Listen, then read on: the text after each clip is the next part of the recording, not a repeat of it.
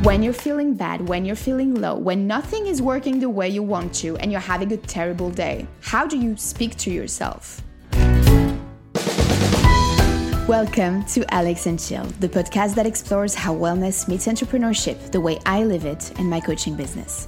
Whether you're a business owner, an independent, or employed, if you're looking for inspiration to thrive in your professional life while maintaining an abundant personal one, welcome. With ambition, kindness, and a touch of magic, Alix and Chill is your elixir to get you moving and make your dreams come true. Hello and welcome on the Alix and Chill podcast. My name is Alix, I am your host, and this is the first episode of this podcast in English because usually it is in French. But when I started the podcast, I made a deal with myself. I decided that this would be a platform where I can express myself, where I can have fun doing so. And so maybe pushing the boundaries of what people would expect from someone who is French and starts her podcast in French. That is something that I wanted to do. So why not change it up? Why not speaking English sometimes when I want to and posting episodes where I can also speak about entrepreneurship and wellness in another language if I can why not do it? So, this is the first episode of many more to come whenever I feel like it. I don't have a specific timeline on that, but why not express myself also in English because this is also part of me. This language is very much part of who I am. Honestly, it's almost as much a part of me as French, I would say. Um, maybe not exactly 50 50, but even though English is not my mother tongue, it is a language that I've been speaking for years. I have a bachelor in English, I've studied it, but also I've lived abroad. I lived in Northern America, and over the years, it became really a, new way for me to communicate with people. And I have this theory. I don't know, and I want to start with that because I don't know if you've also spotted that in yourself or with other people, but I have this this theory that depending on the language you speak, you're going to show a different aspect of your personality. I think that is very obvious when you see me speaking French or when I speak in English. I'm not going to be using the same type of words, the same voice, uh, not even the same posture sometimes. English for me is a language where a language where it's very visual. So it's great to talk about concepts and ideas. And I, I love that language, obviously. And I, I like to switch it up a bit. So sometimes I want to be able to come here and speak in English. It's my podcast, so I do whatever I want. but I'm happy that you're here and I welcome you on this episode. Bottom line of everything that I've said so far is that being able to speak here in both languages it will allow me to expand even more the lessons and the concepts that I want to talk about because I'm going to use different ways, different, I'm going to have a different energy maybe on these English speaking episodes. So I want to start by maybe asking you a question. Have you ever, you know, been insulted in a different language or you know in your own language but you don't really understand what they mean like people are insulting you and you're kind of like wait what is that word like you're saying i'm what so either it's in your own language or maybe it's in a different language you know when you're abroad and then some you did something wrong perhaps to someone you didn't even realize it was not on purpose but then suddenly that person uh, is is coming at you and screaming words you don't even understand them. And it's so funny because when it happens, I, I, I would bet that you don't feel insulted. Like you hear the words and you know you you have insults coming your way but you don't feel bad and like insulted. You don't feel triggered with like anger and wanting to get back at them. That's because behind a word or a sound there is a common meaning um, that that is the, the, the definition of the word. It's consensus as a consensus we agree that insulting you as being stupid or or completely lunatic there's going to be a common meaning behind that. But we also add an emotional meaning behind words. And that's what's really interesting. And I was thinking about that because sometimes I want to speak in English, sometimes I want to speak in French, and depending on the language that the words are are coming in, I'm not going to have the same emotional uh, connection. So it's so funny because we, in a way, we are adding, we are deciding we are assigning a meaning to a word. If today I I don't know, like someone comes to me and says, uh, "You are so brave for being an entrepreneur and launching your coaching business." Behind the word brave, I have a strong emotional meaning, and I will be like, "Well, thank you so much." But you know what? Actually, I do feel brave. I do feel proud. This is not an uh, an easy adventure. This is really hard sometimes. Um, but this is something that I chose, and like I, I am so passionate about it. And I'm also very proud and aware that this requires me stepping up and showing up even when I am scared, even when it is really, really hard. So when someone says, well, it's really brave for you, I do feel this sense, even though obviously I do not need that all the time. I, I am grateful that someone is seeing that in myself and I feel seen. And I'm like, well, it's great that you're using the word brave because for me it means a lot. So it's not just about the consensus, the, the common meaning of the word, the definition of the word. We are deciding, we're assigning a meaning to a word. And I think that and I think that's something we don't even realize that we do also with the words that hurt us. We forget that we are the ones deciding, adding what it means when it's directed at us. So then we use that against ourselves. So we give, you know, we give the power to a word, we give a meaning, an emotional meaning, connection to this word, but then we use it against us sometimes. We use our power against us. So if someone tells me, Alix, you're being very stupid uh, to to to put your career on pause and becoming uh, and, and decide to become an entrepreneur this for me, if I decide that this stupidness is something that I do see in myself and I feel a strong connection to it emotionally, it's too much, I'm going to use that against myself. Maybe the person is just saying like it's stupid for different reasons than the ones that I'm receiving it with. So I gave a power to that word, stupid, and then I will use that against me.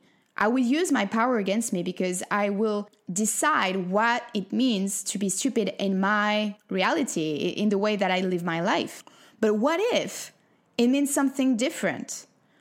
What if, when someone tells me, Alix, you're completely stupid to put your career on hold and start becoming a coach out of nowhere in a different country? You move to a different country, and and and right now, uh, everybody is talking about wellness. Like, why are you doing that too? You should do something different. What if it means something different. That's that word stupid. What if it means actually, Alix, you're brave? Maybe for that person in front of me, those two words are actually kind of synonymous. They maybe they see bravery as a kind of stupidity sometimes, and that's how they communicate it. But because I see the word brave or stupid in a specific way, when I receive it, I will tell a different story about myself. So, what if we switch it up a bit. What if today recording my podcast episode with you doesn't mean speaking French but English? Like, what if we decide to change the meanings behind some words? that really hurt us. A great example for that is the word failure. And I was talking about that with one of my clients uh, lately because we usually uh, start redefining that word early on and also all the way through the programs that we do together. And right now in spring, they have all those amazing uh, goals and they really want to dare. It's we're really talking about confidence right now and we have a focus on that in the spring program. And there is this fear of being too confident. That can be a failure of doing something and it's not going to work out. It is a failure but then how can i do something and be confident if i don't know if I'm going to fail, right? And so this concept of failing is always there because we are taught in Europe that failing is not an option. And I really realized that when I went to the US and I moved there for a couple years when I was working in New York and I was in a, working in a company, corporate job. I was working in customer relationship management and I was with amazing people around me who are so much smarter than me in the way that whatever the project, whatever the goal that we had, I would be the one saying, well, but maybe we will face that problem, that issue. Maybe this will be a challenge and we need to to switch it up. Maybe we should actually try to tone it down a bit, maybe not be so excited about it. I don't know if it's going to work. Like I was I was great at, you know, pointing out everything that could go wrong. And I was surrounded by people who were taught that in order to achieve something, you have to take the risk to fail. That something is not going to work out all the time, and that is okay. And it's really funny how words are what we're scared of. So, I don't know, ask yourself what are the words that you're scared of and that you need to redefine? What are the meanings that are not serving you anymore in your search, you know, for more wellness? Because that's what we're talking about here. For more happiness.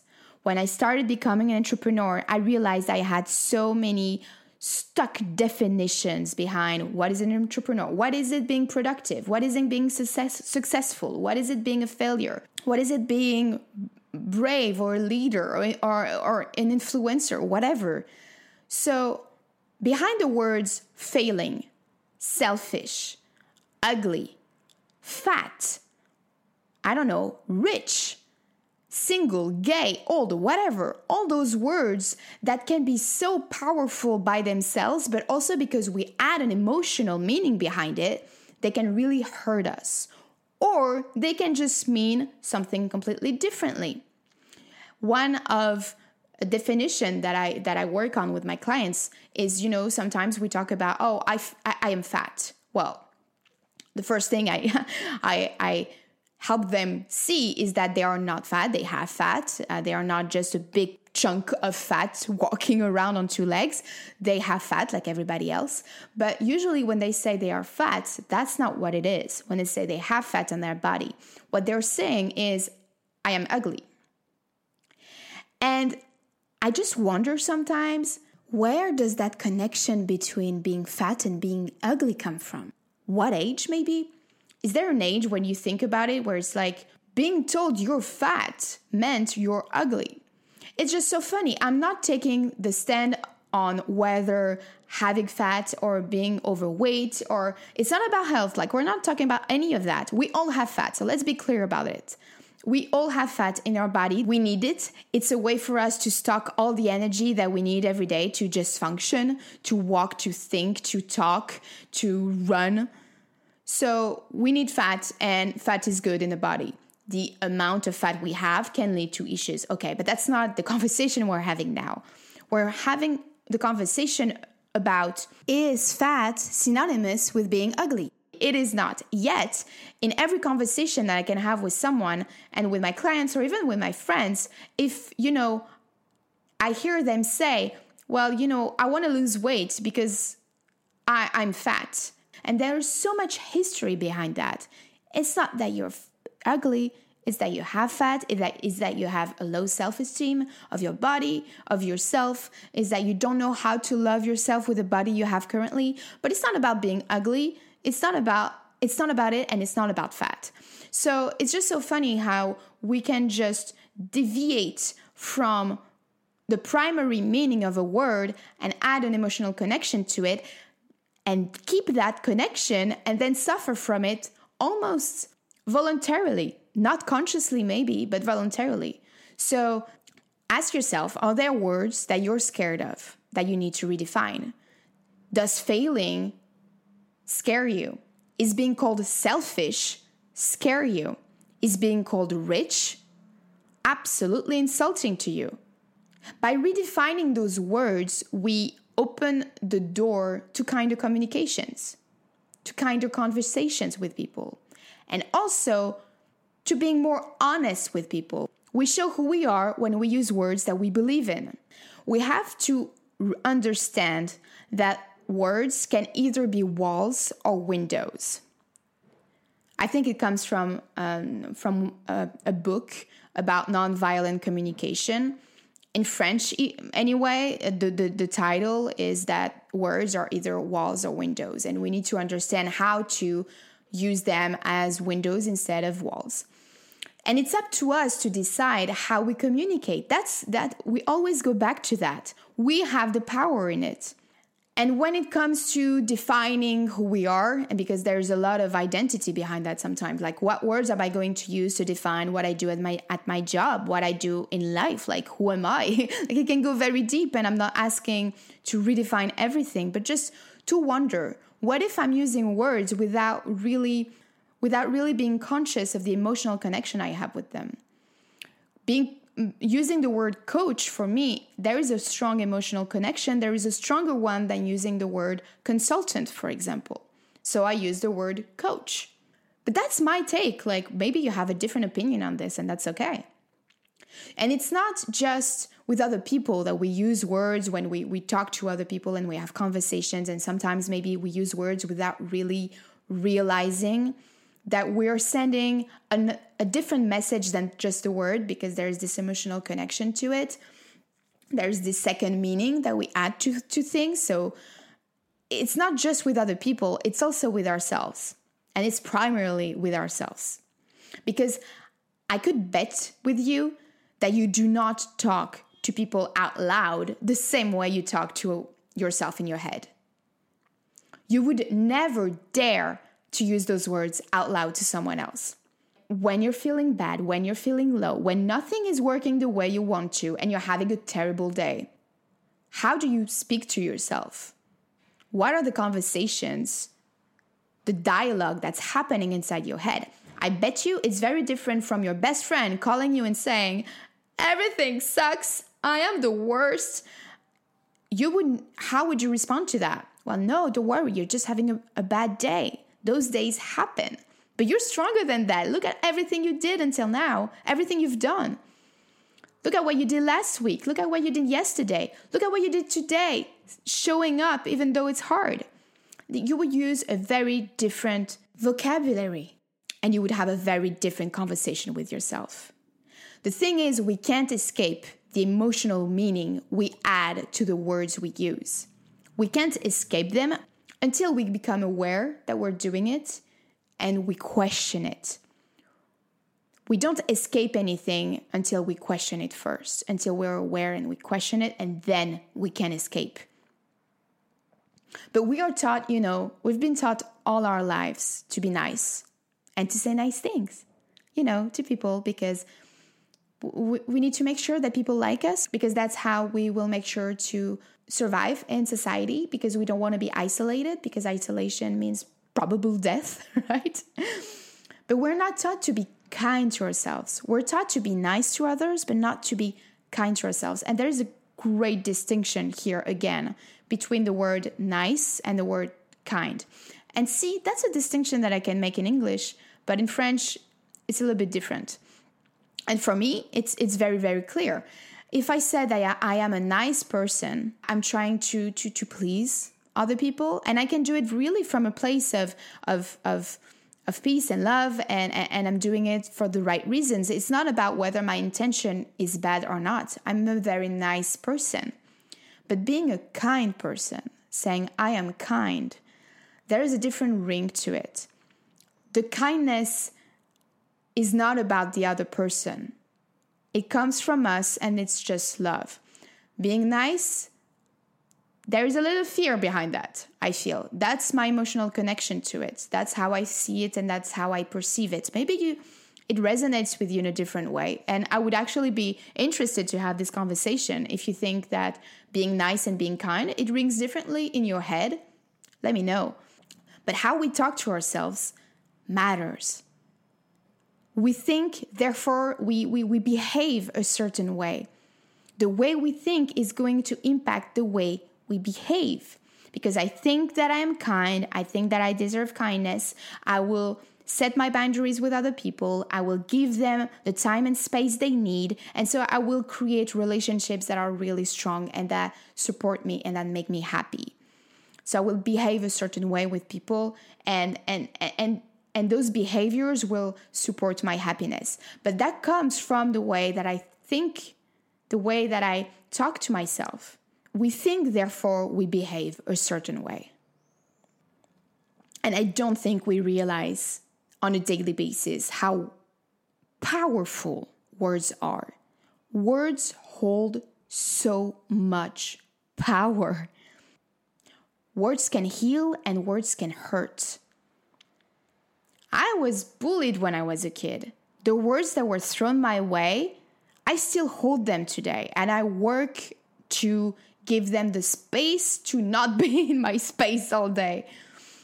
And it really sucks to hear all of that. But I'm carrying it and I decide every day that I need to hold those words differently because I'm more than that. But it's just so hard because words can really hurt. I don't know if you're the kind of person like me. I can remember a conversation that happened, maybe not everything in the perfect details, but there was this one word that I remember. And then when I want to talk about it, I will try to, you know, think about everything that was around it.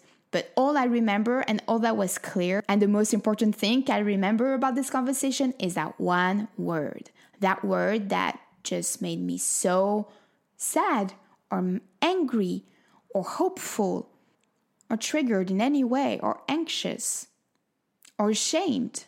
To me, that is so obvious, and yet we are not conscious of it all the time.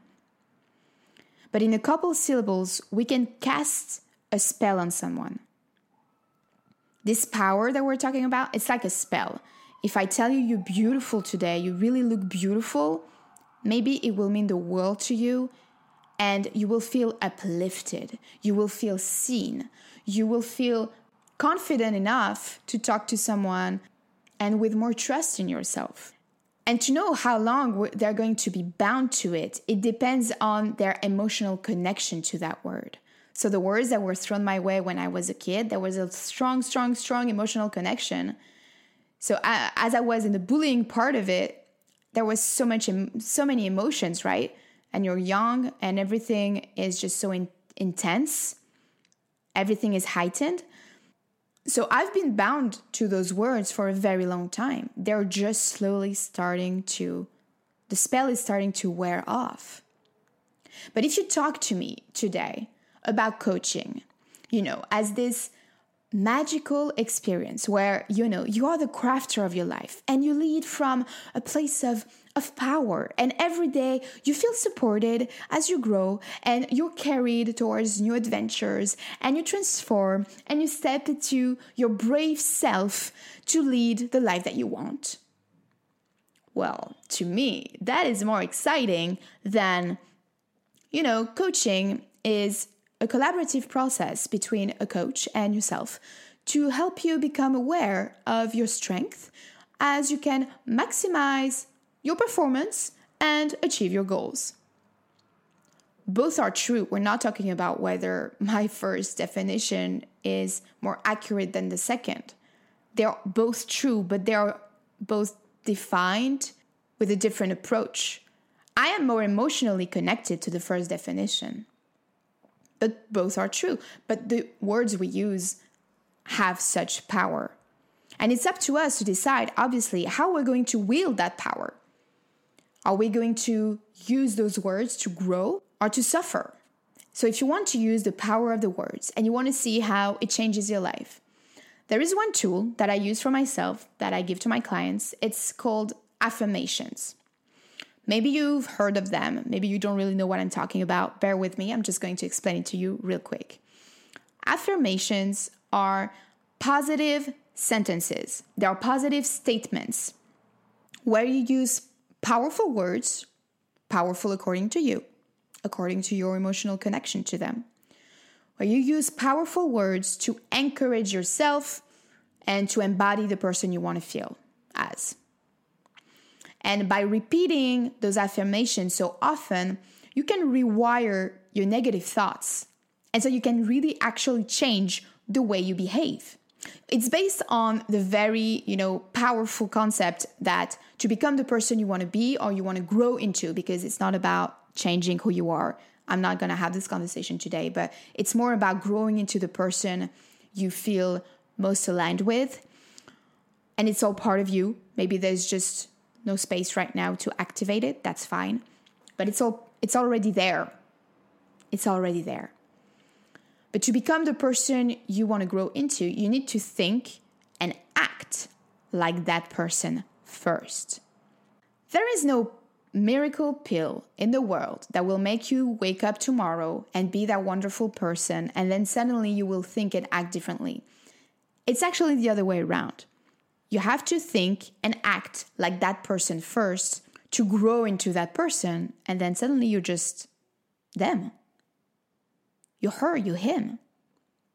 Nothing will change in your life, and you will not change if you don't change the way you think and the way you act.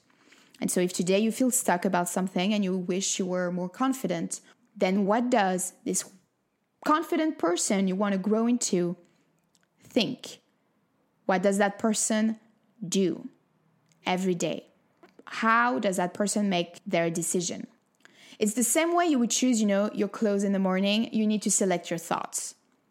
And repeating affirmations every day, that's a great way to do that because at first it feels like, okay, I'm just trying to convince myself because I'm not really, you know, like, yeah, I am healthy, I am beautiful, like everything's great. And you don't really believe that. The point is not to convince yourself with pretty words. You need to use words that hold power over you, words that lift you up, ones that wake up the emotional connection.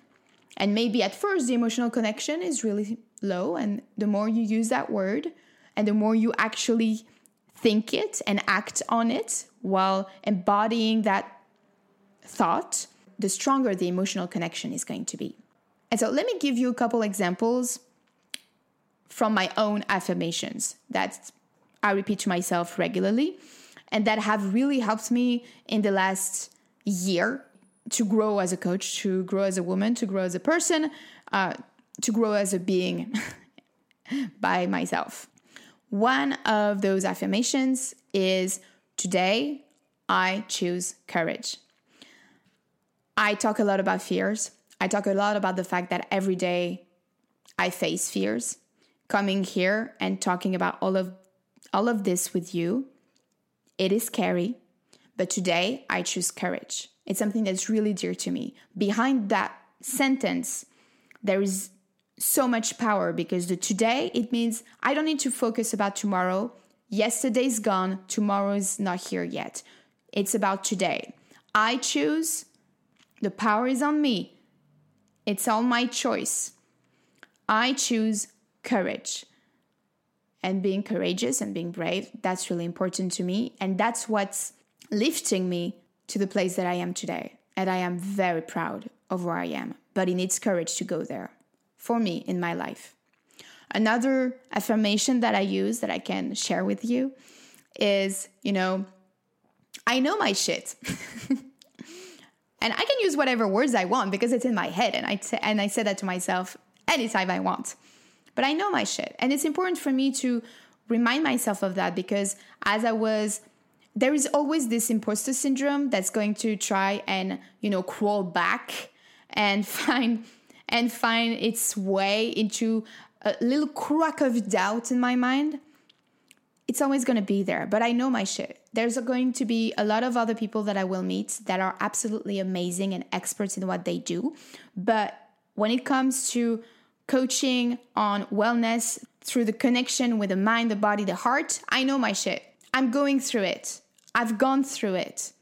I have the experience to to to tell it in a way that connects with other people. And the right people will be called to it and the wrong people will not be called to it. And that is fine. But I know what I know what I can do. And I know I have this power in me and I'm not and I'm not hiding from that. So now that I've shared with you a couple examples, maybe you have some ideas of what positive sentences, statements that you know could could really help you embody the change you want in your life. So, what are they? What are those affirmations that you need to remind yourself because it's all about it.